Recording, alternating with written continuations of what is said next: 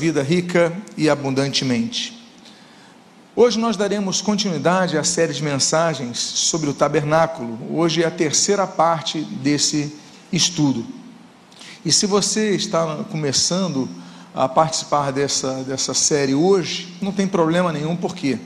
Porque essa série está gravada, está em nossa página do YouTube, está em nosso site, então você pode rever, assistir na verdade, esse, esse estudo ah, pela internet e dando continuidade, naturalmente, aos estudos a partir de hoje. Então, hoje é a terceira parte e eu inicio com o texto, convidando que você abra a sua Bíblia no livro de Êxodo, capítulo de número 25.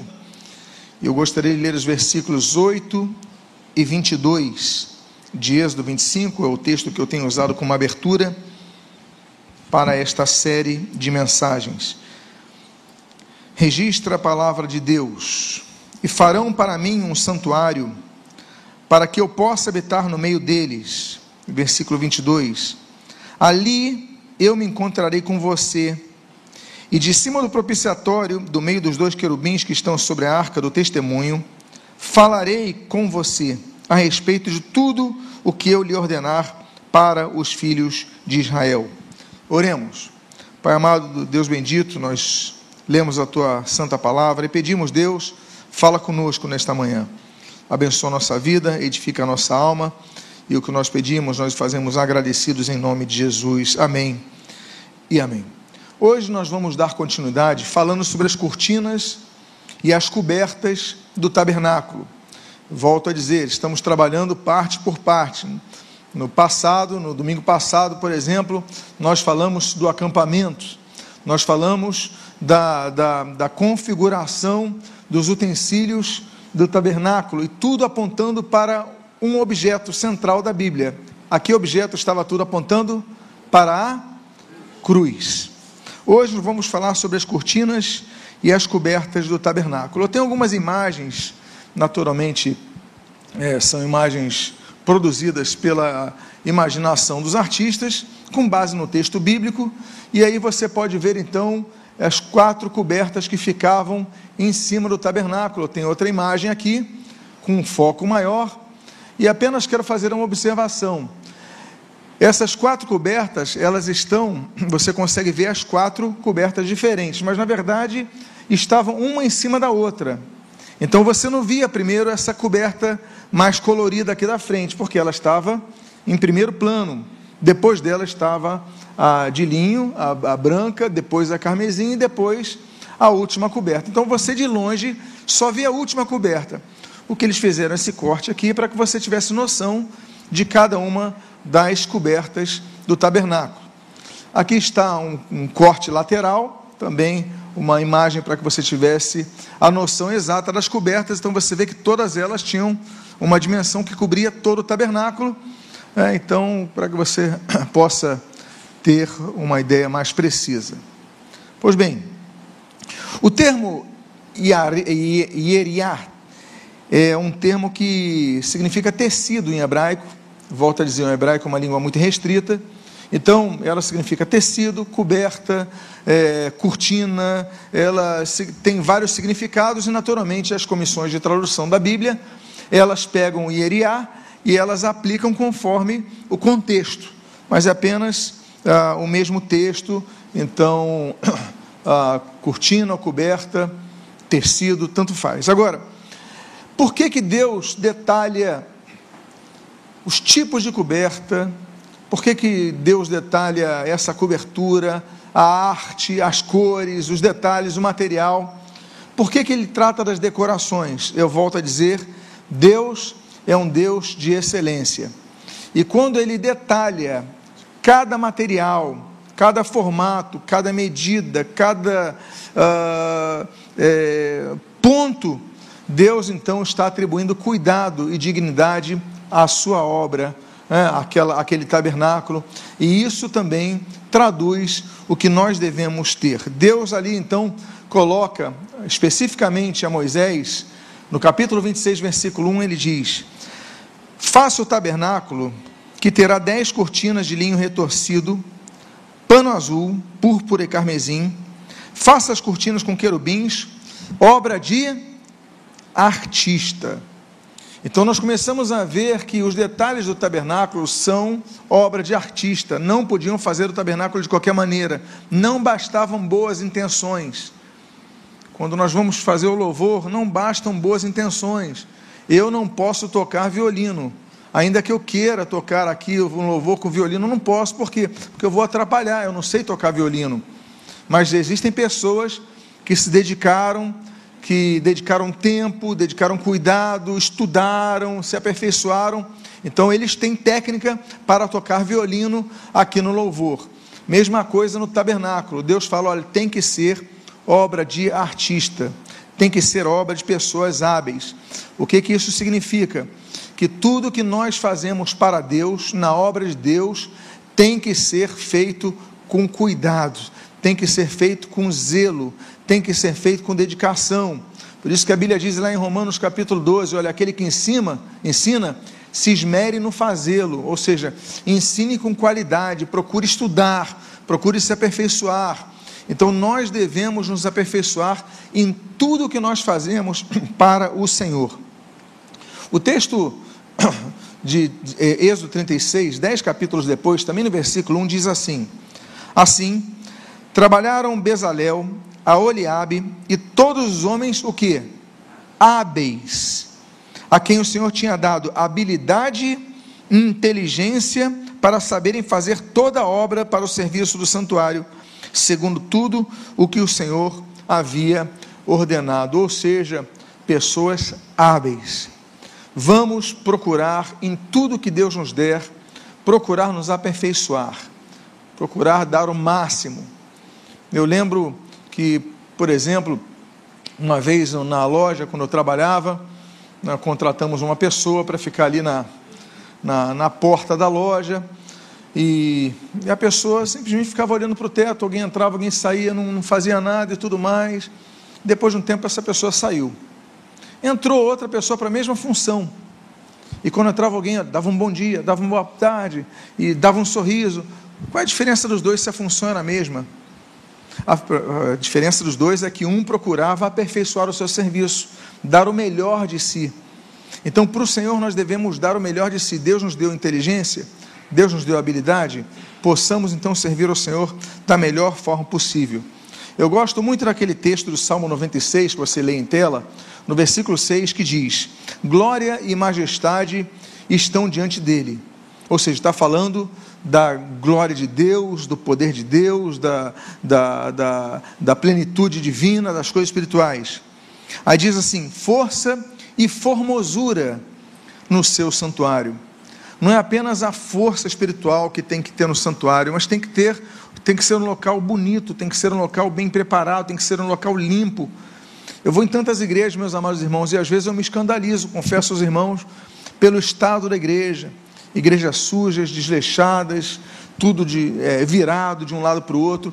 Na casa do Senhor tem que haver excelência. Por quê? Porque a casa é do Senhor, não é a minha, não é a sua, não é a nossa, que tem que ser bem cuidado, tem que ser do Senhor. Então nós devemos sempre cuidar do máximo, para a casa do Senhor estar sempre limpa, sempre bonita, sempre aconchegante, porque força e formosura estão no seu santuário. Por quê? Porque Deus detalha. Quando Deus prepara o por exemplo, o tabernáculo, Deus dá detalhes, olha, eu quero cortina dessa cor, eu quero isso, eu quero aquilo. Quando Deus dá ah, os detalhes para dar a planta de Davi, que Salomão vai inaugurar e vai construir, o templo de, de, de Salomão, Deus dá detalhes para que o templo fosse belo, fosse bonito, não fosse apenas um local de poder de Deus, onde as pessoas caíam no poder da presença de Deus, não, mas a palavra pregada, o louvor entoado, mas também fosse um local belo, quando nós vemos ali o templo de, de Salomão, então nós vemos essa beleza, as pessoas chegavam ali, olha que local bonito. Então a casa do Senhor tem que ser bela.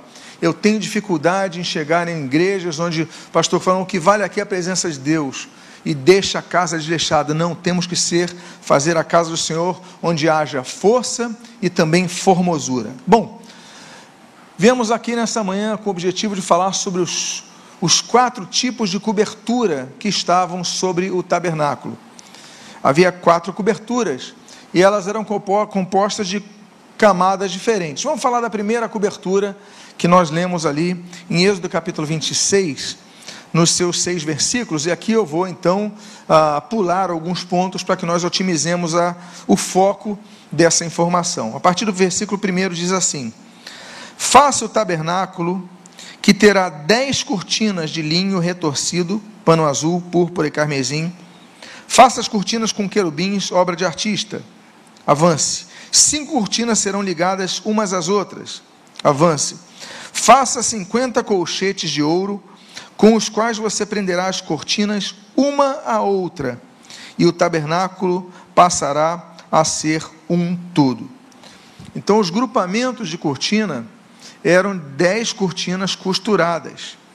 Ok? Ali está dizendo, olha, você vai fazer dez cortinas, porque o dez tem um número muito simbólico, né? nós temos, a, é um número de, de algo completo, de um projeto completo. Então nós temos, por exemplo, as dez pragas no Egito, né? então os juízos de Deus completado em dez tipos diferentes de praga. Nós temos os dez mandamentos que Deus dá a Moisés, volta a dizer, Deus não deu dez mandamentos a Israel, Deus deu 613 mandamentos, mas dez mandamentos Deus deu ali no Monte Sinai, em formas de tábuas de pedra. Então nós temos ali algo que resumia todos os 613 mandamentos resumidos naquele decálogo. Por exemplo, nós temos Jesus curando dez leprosos, nós temos a parábola das dez virgens, então nós temos muitas menções ao número 10 como o número completo, né, o número de nossas mãos abertas, então já evocam essa completitude. Então Deus fala: olha, vocês vão fazer 10 cortinas. Então, numa sequência de 10 cortinas, e elas vão sendo costuradas. Pois bem, elas eram fixadas, e é um detalhe importante, por 50 colchetes de ouro. Ou seja, eu vou repetir o texto aqui para você ler comigo. Diz o texto ali: cinco cortinas serão ligadas umas às outras, façam 50 colchetes de ouro, com os quais você prenderá as cortinas uma à outra, e o tabernáculo passará a ser um todo. O que, que eu leio nessa, nessa, nessas 50, eh, 50 colchetes, 50 argolas de ouro? O que eu leio é o seguinte: que 10 é o número de algo completo. Mas ser algo completo não significa que está fixado. Qualquer vento pode quebrar esse número. Por exemplo, na parábola das dez virgens, dez virgens eram prometidas em casamento ao seu noivo, ali Mateus capítulo 25. Mas cinco não cuidaram, não vigiaram. Ou seja, perderam a chance do encontro com o seu noivo, perderam a chance do casamento. Então não adianta ser dez se não houver vigilância. Não adiantavam ser dez cortinas costuradas em, em, de cinco em cinco, uh, não adiantava se viesse um vento, elas voariam. Para que elas não voassem, elas tinham que estar presas em quê? Argolas de ouro, 50 argolas de ouro.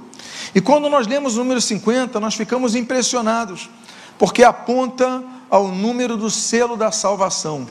Veja o que, que diz Atos capítulo 2, versículo 1 a 4. Ao cumprir-se o dia do Pentecostes, eu vou repetir, Pentecostes. Você viu que eu coloquei o termo grego aí na frente? Pentecosté. Pente, em grego, significa cinco. Daí é penta, por exemplo, né? as pessoas falam ah, penta, penta, então isso daí é cinco. Penta é quinto, na verdade. Né? Pentecosté significa quinquagésimo. Por que, que o nome daquela festa então era Pentecostes? Era a quinquagésima, a festa quinquagésima, porque ela acontecia 50 dias depois da Páscoa. Então você tem a Páscoa, 50 dias depois, dia quinquagésimo, festa do quinquagésimo, ou seja, festa do Pentecostes. As pessoas se reuniam 50 dias depois da Páscoa. Então, ao cumprir-se o dia do Pentecostes, voltando ao texto bíblico, estavam todos reunidos no mesmo lugar, e de repente do céu um som, eh, veio do céu um som como de um vento impetuoso, encheu toda a casa onde estavam sentados. E apareceram distribuídas entre eles línguas como de fogo, as quais pousaram sobre cada um deles E todos ficaram cheios do Espírito Santo e começaram a falar em outras línguas, segundo o Espírito lhes concedia que falassem. Olha que coisa interessante. O número 10 é algo completo. Mas o que vai firmar essas cortinas, para que não voem com as tempestades do deserto, não voem com os ventos, são as 50 argolas. Ou seja, nós temos algo completo, mas precisamos da presença do Espírito Santo. Daí o Pentecostes. Daí o quinquagésimo. Nós temos a palavra, nós temos um local de culto, nós temos uma denominação, nós temos a Bíblia em nossas mãos, mas nós precisamos de algo completo com a presença do Espírito Santo. Muitos têm culto, muitos têm placa de denominação, muitos têm programações sociais, muitos têm tantas coisas, mas não têm a presença do Espírito Santo. Tem igreja, mas não tem Deus. Então, meus amados irmãos, olha que coisa bonita. Aquelas dez cortinas, conjuntos, quatro conjuntos de dez cortinas, e se nós então multiplicarmos isso, dez vezes quatro vai dar 40, o número da aprovação, não é isso? O número que, por exemplo, Israel peregrina no deserto, o número que Moisés fica ali no Monte Sinai, e tantos outros casos. Então, nós temos esses 50 como marco disso. Agora, o texto que nós lemos diz que aquela cortina, é, aquela, aquela cobertura, tinha que ser de linho. E linho representa algo que nós devemos ter em nossa vida: autoridade e poder. O linho representa exatamente isso. Quando José no Egito estava preso, ele foi solto. Assim que ele foi solto, algumas características foram mudadas na vida dele, não apenas a função, mas também a roupagem dele. Veja o que diz em Gênesis capítulo 41, versículo 42. Então Faraó tirou o seu anel sinete da mão e o pôs no dedo de José. Mandou que o vestissem com roupas de linho fino e lhe pôs no pescoço um colar de ouro. Ou seja, ele saiu de uma posição de prisioneiro para uma posição palaciana e o que colocaria nele, olha, um anel, um colar e linho fino, não qualquer roupa. Então, a roupa que está no tabernáculo tinha que ser a roupa, a, a, o tecido que estava no tabernáculo tinha que ser de linho, para apontar a autoridade, a presença de Deus naquele local. E assim nós devemos estar vestidos. E eu não digo literalmente, mas eu digo em nossa vida espiritual devemos estar vestidos com linho. É interessante nós notarmos, por exemplo, um texto de Apocalipse, aí o texto está errado, no, no, depois eu vou corrigir, mas no texto de Apocalipse diz, olha, vi um céu aberto, o céu aberto, e eis um cavalo branco. O seu cavaleiro se chama fiel e verdadeiro, e julga e combate com justiça. Os exércitos do céu seguiam montados em cavalos brancos e vestidos de linho finíssimo, branco e puro. Ou seja, na volta de Jesus, na manifestação de Jesus, daí fala do futuro, fala do porvir, os exércitos celestiais vestidos de linho fino, o que, que representa? A autoridade que Deus lhes concede. Até quando Jesus morre, Jesus é sepultado ali em Jerusalém. Há um homem chamado José, da cidade de Arimateia, muito cuidadoso, muito temente a Deus. E a Bíblia diz nesse texto que você pode ler, no capítulo 27 de Mateus, versículos 59 e 60, o seguinte: E José, levando o corpo, envolveu-o no lençol limpo de linho e o depositou no seu túmulo novo, que ele tinha mandado abrir na rocha. Olha que coisa bonita. Ele pega o corpo de Jesus, um corpo ensanguentado de Jesus, o corpo chicoteado de Jesus, o corpo com as marcas dos pregos, com a marca da coroa é, de espinhos na sua, na sua cabeça. E ele, em vez de colocar em qualquer lugar, não, ele falou: vou colocar em linho, porque reconhece a autoridade em Jesus. Nós devemos então reconhecer a autoridade de Cristo em nossas vidas. O tabernáculo é um local de reconhecimento de autoridade. Agora, aquelas cortinas aquela cortina, aquela primeira cortina, estou falando a primeira cobertura, ela não é apenas de linho, não apenas fala do material, mas também o texto bíblico fala dessa primeira cobertura de três cores.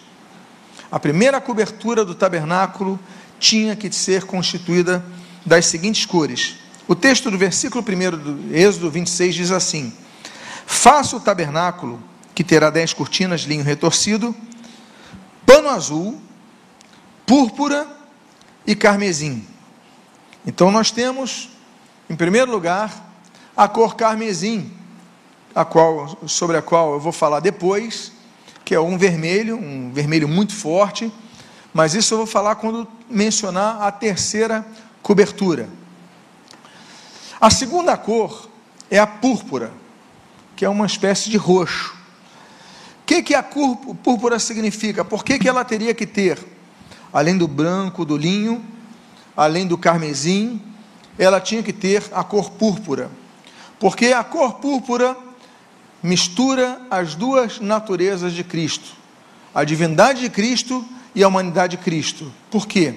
Porque a púrpura ela é feita da mistura do azul, que aponta ao céu, com o vermelho, que aponta à carne de Cristo. E existe um, um, um texto bíblico de João, capítulo 1, que traduz muito bem essa mistura do humano com o divino, das duas naturezas de Jesus, que é João capítulo 1, versículo 1 e versículo 14, quando a Bíblia diz: No princípio era o Verbo, e o Verbo estava com Deus, e o Verbo era Deus. Ou seja, demonstra a divindade e a eternidade de Jesus, estava no princípio. No versículo 14 diz: E o Verbo se fez carne e habitou entre nós. Ou seja, o Jesus celestial, o Jesus terreno a natureza divina, a natureza humana, o azul do céu, o vermelho da carne. E essa mistura demonstra exatamente a realeza de Jesus nos céus e na terra. Além disso, a cor púrpura também era a cor do manto e das roupas dos reis e pessoas com grande autoridade. Então, por exemplo, nós temos aquele caso de Mordecai, que cria Esther, e quando depois daquela tentativa de genocídio com o povo hebreu ali na Pérsia, tudo tem uma reviravolta, em Esther capítulo 8, versículo 15, aquele Mordecai que estava vestido de pano de saco, ele é honrado e diz a Bíblia: Então Mordecai saiu da presença do rei com trajes reais em azul celeste e branco, com uma grande coroa de ouro e um manto de linho fino e púrpura. Por quê? O manto púrpura era o manto que só as pessoas com autoridade governamental podiam usar. Aqueles que estudam, gostam de história, ah, nós temos as fases da Roma, né, do Império Romano, então temos a Roma republicana, temos a Roma imperial. Na Roma republicana, apenas os generais podiam usar manto púrpura.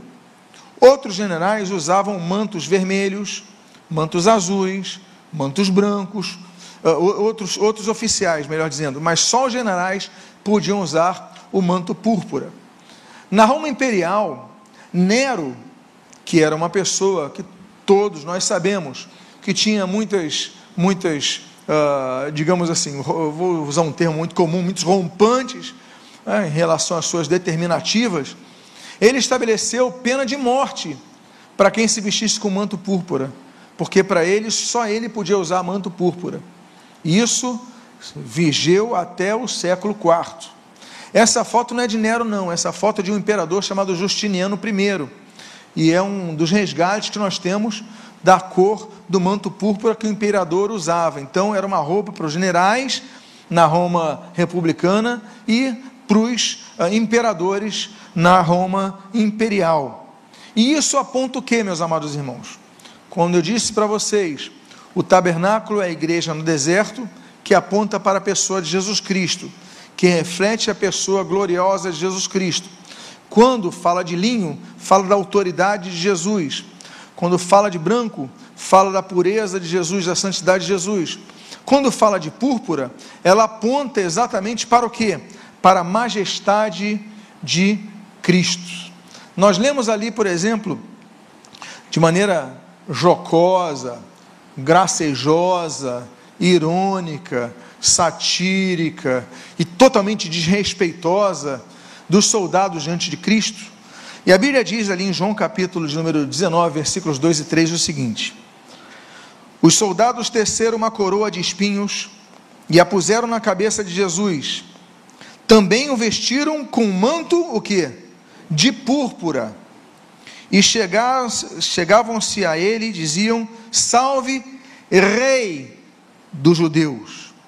Ou seja, eles colocam uma coroa de espinhos, como se ele fosse um rei coroado, só que não era com espinhos. Mas o manto, eles colocam o manto na cor púrpura, eles pegam um tecido púrpura, fazem um recorte, colocam lá, salve o rei, aí o rei, olha o rei aí, salve o rei dos judeus. Foi de forma irônica, mas não sabiam eles que apesar daquela placa do INRI que estava na frente, ali em cima, ah, apesar da sua expressão do rei, eles estavam apontando a uma grande realidade. Realidade esta que é confirmada em Apocalipse capítulo 17, versículo 14, quando a Bíblia diz: Lutarão contra o cordeiro e o cordeiro os vencerá, pois é Senhor dos senhores e o que? Rei dos reis.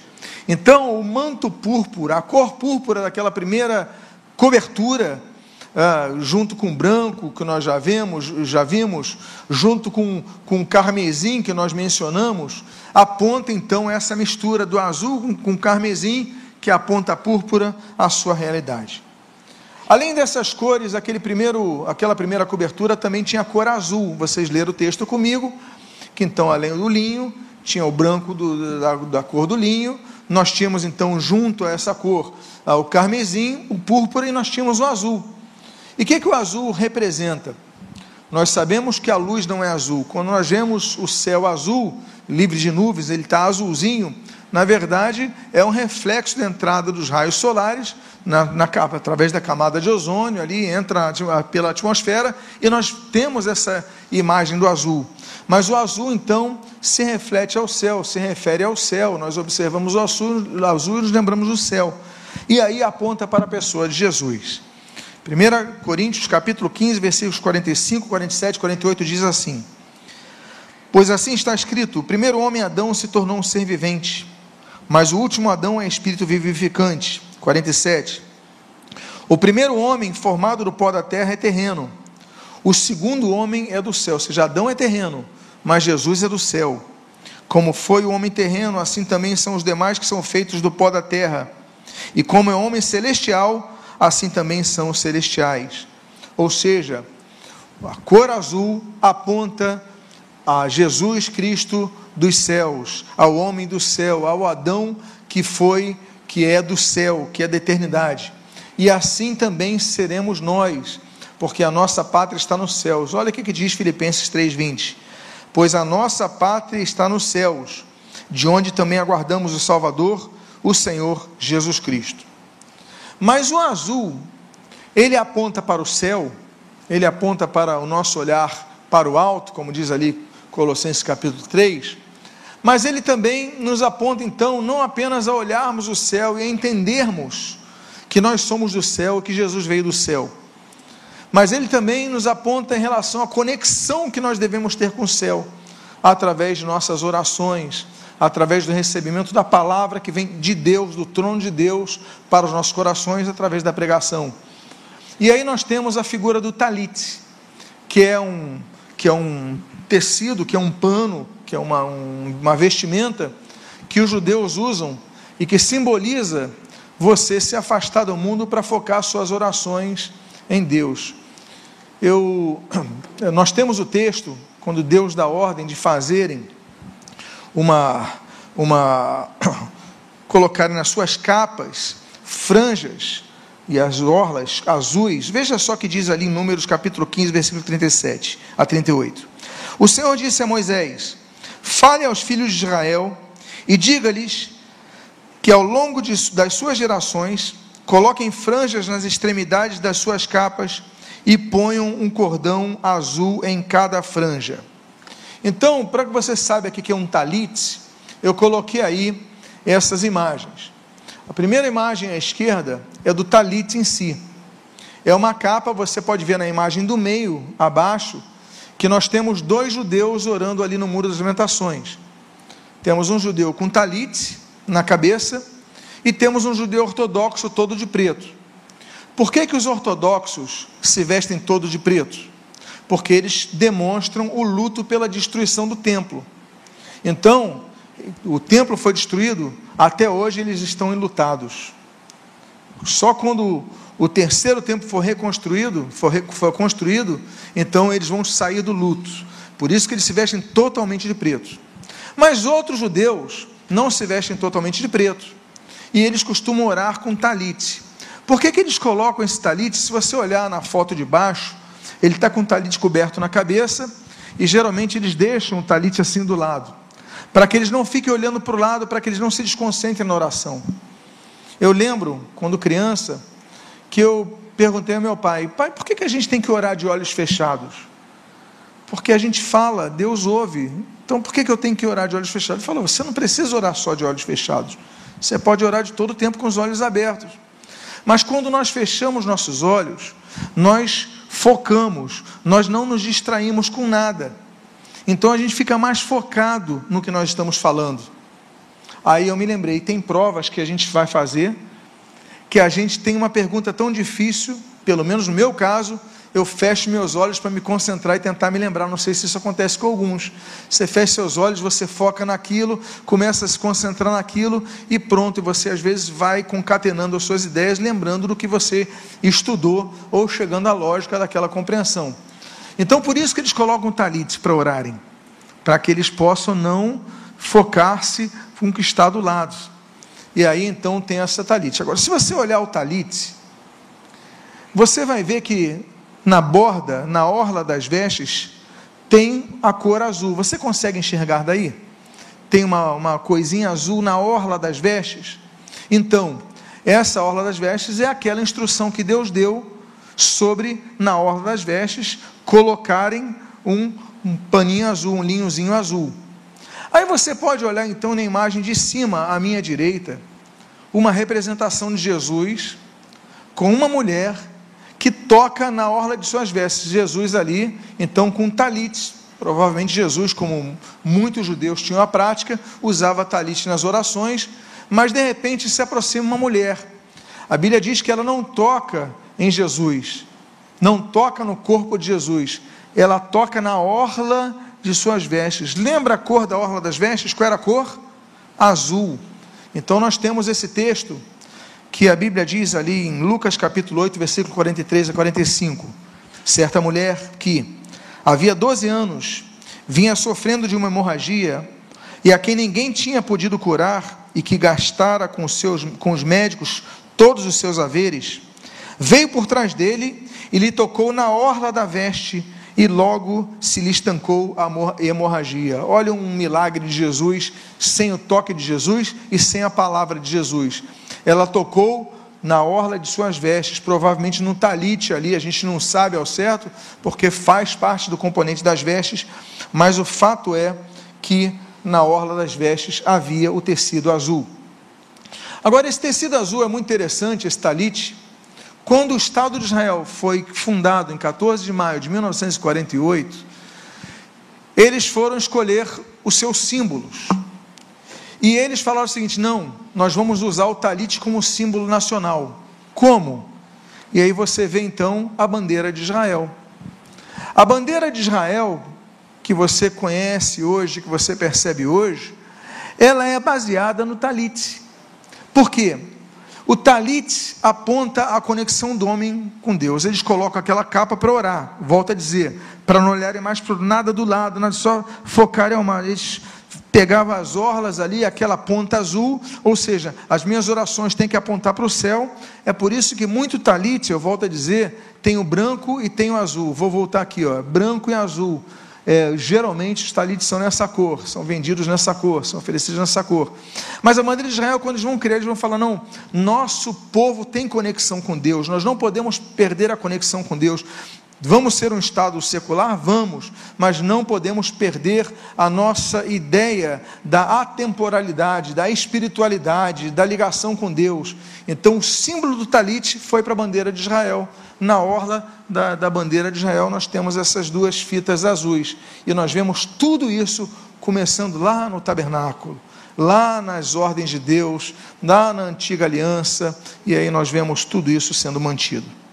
Vamos à segunda cobertura. A segunda cobertura, a Bíblia diz: faça também pelos de cabra, cortinas para servirem de tenda sobre o tabernáculo. Porque a, a, segunda, a segunda cobertura que estava sobre aquela belíssima capa estava então, tinha que ser de pelos de cabra. Eu quero lembrar para os irmãos que no dia, no dia da expiação, no dia do perdão, eram lançados dois bodes para serem ah, separados em si. Eles pegavam dois bodes e separavam entre si. Um era sacrificado na chamada oferta pelo pecado, e outro era solto para ser o chamado bode expiatório, ou seja, o bode que faria expiação. Tanto é que hoje, no português, no Brasil, nós assimilamos a ideia do bode expiatório, ou seja, o animal que levava a culpa de todos, né, que era o bode expiatório. Mas mais interessante, então, nós temos o texto base, eu vou ler ele, Levítico 16, de 7 a 10, que diz: Também pegará os dois bodes e os porá diante do Senhor, à porta da tenda do encontro. Lançará sorte sobre os dois bodes, uma sorte para o Senhor e outra para o bode emissário. Arão fará chegar o bode sobre o qual cairá a so cair a sorte para o Senhor e o oferecerá por oferta pelo pecado. Mas o bode sobre o qual cair a sorte para bode emissário será apresentado vivo diante do Senhor para fazer expiação por meio dele e enviá-lo ao deserto como bode emissário. E o mais belo de tudo isso é que Cristo então cumpriu a função daqueles dois bodes, ou seja, o símbolo daqueles bodes. Volto a dizer, tudo que é feito na antiga aliança aponta para a nova aliança. Tudo que era apresentado na antiga aliança era a sombra de Cristo. E Jesus cumpriu esses dois, esses dois, essas duas funções. Ele foi sacrificado por nossos pecados e levou sobre si os nossos pecados. E aí diz o texto de Isaías capítulo 56, versículo 6: Todos nós andávamos desgarrados como ovelhas, cada um se desviava pelo seu próprio caminho, mas o Senhor fez cair sobre ele a iniquidade de todos. Ou seja, Jesus levou o pecado de todos.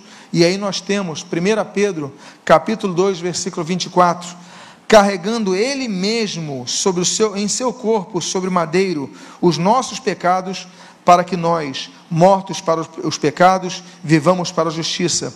Pelas feridas deles vocês foram sarados. Então, não é por causa de bodes que nós somos salvos, é por causa do sacrifício de Jesus.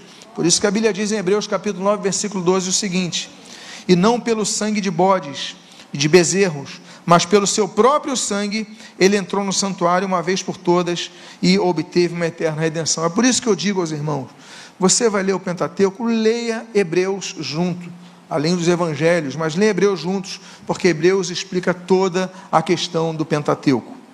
Vamos à terceira cobertura. Nós falamos da primeira, que era feito de linho. E que cores nós vimos ali na, naquele linho? Você pode me lembrar? Tem o branco do linho, o que mais? O azul, carmesim e o roxo, púrpura. Agora nós temos a segunda cobertura, que era feito de pelos de cabra. A terceira cobertura.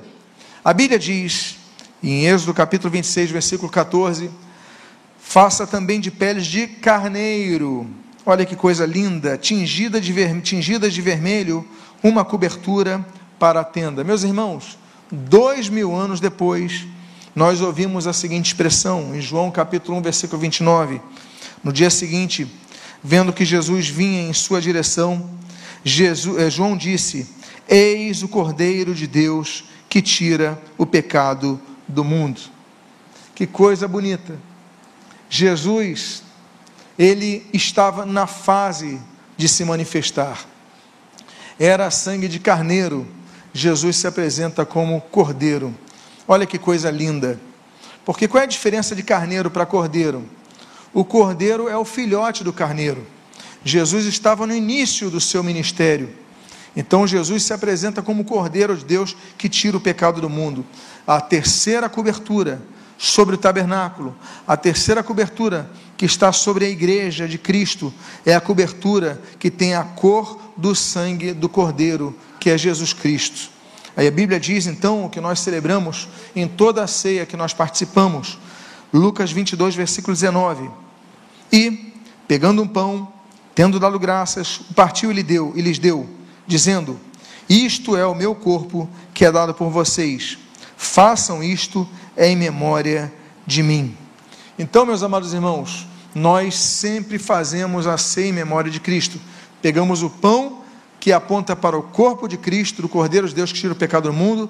Pegamos o cálice que aponta para o sangue de Cristo, que é de que cor? O carmesim, a cor vermelha. Aquele, então aquela cobertura devia ser tingida de vermelha, de vermelho, apontando para o sacrifício de Jesus que nos faz entrar no Santo dos Santos. Veja o que diz 1 João capítulo 1, versículo 7 e capítulo 2, versículo 2. Se andarmos na luz, como Ele está na luz, mantemos comunhão uns com os outros, e o sangue de Jesus, seu Filho, nos purifica de todo pecado. Ele é a propiciação pelos nossos pecados, e não somente pelos próprios, nossos próprios, mas também pelos do mundo inteiro. E Hebreus capítulo 10, versículo 19 e 20 diz assim: Portanto, meus irmãos, tendo ousadia para entrar no santuário pelo sangue de Jesus. Olha a cor vermelha mais uma vez. Pelo novo e vivo caminho que ele nos abriu por meio do véu, isto é, pela sua carne. Então a terceira cobertura, ela aponta para a purificação dos pecados. A terceira cobertura, ela aponta para a substituição de nossos pecados pela morte de Jesus, a expiação de nossos pecados. E por fim, a quarta cobertura do tabernáculo, eu volto a mostrar naquele canto inferior, você pode ver aqui embaixo né, as quatro coberturas. Mas a quarta cobertura é uma cobertura completamente diferente, completamente atípica. Algumas versões da Bíblia colocam peles de animais marinhos, outras peles de texugo. Vamos ver aqui. Farás também a tenda de uma a tenda uma cobertura de peles de carneiro tintas de vermelho e outra cobertura de peles de texugo em cima. Por que, que a cobertura última, por que, que a quarta, a cobertura superior, era a pele de texugo? Primeiro, porque a pele de texugo é um couro impermeável, ela protege, ela dá proteção, ou seja, não se preocupa com a parte estética como é o preocupado no interior. Olha que coisa bonita. A pele texugo, se você olhar aquela foto lá embaixo, você vai ver que ela é meio amarronzada, marrom, cinza, ou seja, não tem a beleza da primeira, não tem a beleza da mais interior. Meus amados irmãos, às vezes nós estamos passando no nosso exterior fases difíceis, não é verdade? Fases, fases, fases que não são belas a quem vê. Poxa, a pessoa está sofrendo isso, está passando por aquilo e tudo mais. Mas no nosso interior, nós temos aquele linho fino. No nosso interior, nós temos a cobertura do sangue de Cristo. No nosso interior, nós temos o, a expiação dos pecados. Então, o tabernáculo, ele nos mostra, quando nós vemos o tabernáculo com aquela cobertura, que não tem tanta beleza, é que a sua função não era embelezar, mas era proteger.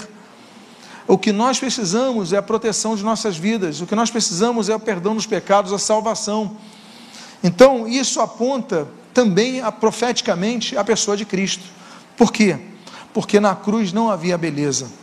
E a Bíblia diz ali em Isaías capítulo 52, versículo 14 e 53, versículo 2 o seguinte sobre o Messias que viria, o Senhor Jesus Cristo. Como muitos pasmaram à vista deles, dele, pois o seu aspecto estava tão desfigurado, olha a profecia, mais do que qualquer de outro qualquer, e a sua aparência mais do que a dos outros filhos dos homens. Capítulo 53, versículo 2. Porque foi subindo como um renovo diante dele, e como raiz de uma terra seca. Não tinha boa aparência nem formosura Olhamos para ele, mas não havia nenhuma beleza que nos agradasse, porque Jesus estava completamente desfigurado naquela cruz do Calvário. Recebera chicotadas, recebera é, socos, recebera é, muitos ferimentos, ou seja, totalmente desfigurado. Por isso que a Bíblia diz: não víamos nele nenhuma aparência de formosura, não havia nada belo nele. Por quê? Porque nós não somos salvos pela beleza. Aí eu volto àquilo que eu falei inicialmente. A cobertura de texugo não tem a beleza, mas o interior, o que traz no interior, é tudo belo e tudo nobre. Quando nós começarmos a estudar os utensílios do tabernáculo, domingo que vem pela manhã, nós vamos ver cada detalhe dos, dos, dos utensílios do tabernáculo, a beleza deles. Mas no exterior, muitos não notam, muitos veem apenas aquela capa de texugo, ou seja, uma aparência simples. As pessoas muitas vezes nos julgam erroneamente, não sabem a riqueza que nós temos, meus amados irmãos, porque nós temos Cristo em nosso coração. Por isso que eu digo que no Calvário não havia beleza, porque a função do Calvário não era ser um local belo, não era ser um local dourado, havia uma cruz de madeira, havia três cruzes de madeira ali, a cruz de Cristo era uma cruz como outras, estava ali no centro, numa montanha que dava uma aparência tão feia que era chamada Montanha da Caveira, em latim é Calvários, caveira, ou seja, o Monte Calvário, o Monte da Caveira, um local de morte, um local onde as pessoas eram mortas, um local onde havia urubus, abutres, comendo os restos dos mortos que ficavam pendurados na cruz, um local horrível, mas aquele local de morte nos trouxe vida, aquele local de morte nos trouxe reconciliação. Então, meus amados irmãos, nós caminhamos para entender aquilo que Paulo fala em 2 Coríntios capítulo 4, versículo 7, que nós temos um tesouro em vaso de barro. Nós podemos ter uma aparência, nós podemos viver uma situação, mas dentro de nós há um tesouro muito grande que ninguém pode tirar. Aí nos lembramos da capa de texugo do tabernáculo, da aparência exterior do tabernáculo, que não precisava ter beleza, porque a beleza estava toda na parte de dentro. Que detalhe interessante que a Bíblia nos traz. E a Bíblia então diz, e eu finalizo, eu vou caminhando para a finalização, que as cortinas refletiam a estola sacerdotal. Aquela primeira cobertura, o detalhe da primeira cobertura, a parte mais interior o tabernáculo representa a igreja no deserto, a igreja deve representar a Cristo, reluzir a luz de Cristo. O tabernáculo representava então a presença de Deus no deserto. Note, no deserto, nas dificuldades, nos momentos difíceis, a presença de Deus ali está manifestada na igreja. Mas quando nós vemos aquela primeira cobertura, que é a mais próxima dos objetos sagrados daquele tabernáculo, que era do linho fino, daquelas roupas, nós vemos que exatamente ela reflete a estola sacerdotal. Veja o que diz o texto de Êxodo capítulo 28, versículo 6, sobre a roupa do sacerdote. Farão a estola sacerdotal de ouro, pano que cor? Azul, púrpura, carmesim e linho fino. Retorcido, ó, ó, obra esmerada, ou seja, o material que se via no, internamente era a primeira cortina, o primeiro material que você olhava para cima no tabernáculo era que você olhava no sacerdote. Nós hoje somos o sacerdócio real de Deus. Nós devemos refletir a imagem do tabernáculo de Cristo em nossas vidas. Diz a Bíblia ali em 1 Pedro capítulo 2, versículo 5: Também vocês, como pedras que vivem, são edificados casa espiritual para serem sacerdócio santo, a fim de oferecerem sacrifícios espirituais agradáveis a Deus por meio de Jesus Cristo. Ou seja, nós somos sacerdotes. Nós temos acesso direto a Deus através de Jesus Cristo. Então, quando você olhava dentro do local santo, assim como o sumo sacerdote olhava dentro do local santíssimo, se ele olhasse para o alto, ele via aquele, ele via aquele linho, ele via a cor azul, ele via a cor carmesim, ele via a cor púrpura, ele via a cor branca, assim também como se alguém olhasse para ele, via o azul, o branco, o carmesim, o púrpura, assim como ele olhava para cima, se as pessoas olhassem para ele, olhariam também para cima, por quê? Porque a imagem seria a mesma. As pessoas quando olharem para você, quando olharem para cada um de nós, tem que olhar a Cristo, tem que olhar ao céu, tem que ver que nós somos diferentes, ainda que com capa de texugo, ainda que a nossa última cortina seja uma cortina que mostre limitações, que mostre debilidades, que não mostre aparência formosa, mas no nosso interior as pessoas têm que ver a luz reluzindo, ou seja, eu vejo você, eu vejo a Cristo, eu vejo você, eu vejo os céus, eu vejo você, eu vejo a glória de Deus. Eu convido você a ficar de pé nesse momento. No próximo domingo nós vamos dar continuidade a essa série de estudos, mas eu gostaria de fazer uma oração nesse momento. Pai amado, Deus bendito, nós te glorificamos, nós te agradecemos, nós te exaltamos. Nós bendizemos o teu santo e precioso nome, Deus, agradecidos a ti, porque em cada parte das Escrituras nós vemos a figura majestosa de Jesus Cristo. Em cada detalhe das quatro cortinas, na quantidade, nas argolas, nas cores, nas suas composições, composição de cada um dos materiais. Deus, nós vemos o ministério de Jesus Cristo. Muito obrigado pela elucidação que nos é dada pela, através do Espírito Santo, pela presença do Teu Santo Espírito. E pedimos que sobre nós esteja a Sua bênção. A Tua graça seja sempre conosco, Deus, a fim de nos alcançar com a Tua misericórdia. Por isso, Pai, quando nós vemos as capas, as cobertas do tabernáculo, Senhor, nós te damos graças, porque nós vemos que nós devemos ser assim. Senhor, nós devemos ter a pele, a, a capa de linho, Senhor. Nós devemos apontar a nobreza de Cristo, nós devemos apontar a autoridade de Cristo no púrpura, nós devemos ver a majestade do Senhor, nós devemos cada detalhe, Senhor, refletir em nossa roupagem ao próprio Cristo. Que cada um que veja cada um de nós veja Cristo. Que cada um que veja cada um de nós veja o céu. Que, a cada, um, que cada um que nos veja, Senhor, veja os frutos de uma árvore boa, aqueles que refletem a luz do Senhor Jesus. Nós te louvamos, nós te agradecemos e nós te glorificamos em nome de Jesus. Amém e amém. Aplauda ao Senhor Jesus. Levante suas mãos, nós vamos encerrar com uma palavra de oração. Pai amado, Deus bendito, orando pelos jovens que estão no retiro, Deus, de carnaval, nós pedimos que eles tenham grandes experiências contigo, Pai. Abençoa as programações, abençoa, Senhor, as devocionais, abençoa os momentos de pregação, Senhor, abençoa a confraternização que gera, Senhor, comunhão, edifica, edificação, Senhor. Que amizades sadias possam sair daquele retiro, edificantes que eles sejam cheios do teu Espírito Santo, da tua graça, que haja conversão, que haja renovação nesse retiro de carnaval, Pai amado. Nós aqui intercedemos por eles, Pai, agradecidos a Ti por essa oportunidade, que mais de 100 jovens ali estão reunidos para Te adorar, Pai, mas que eles tenham experiências pessoais contigo, Pai amado. Abençoa-os, Pai. E agora pedimos também sobre nós, que retornamos aos nossos lares, que nos leves aos nossos lares em paz e em segurança, guardados por ti, livrados por ti.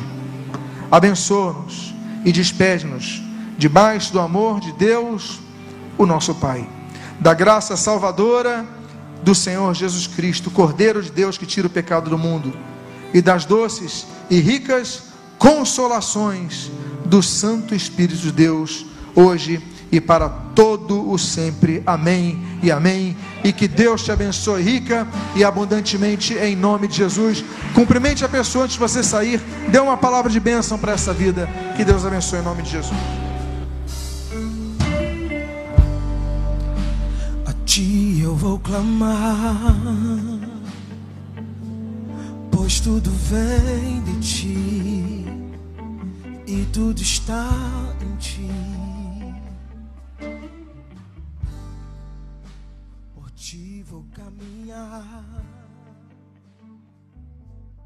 Tu és a direção.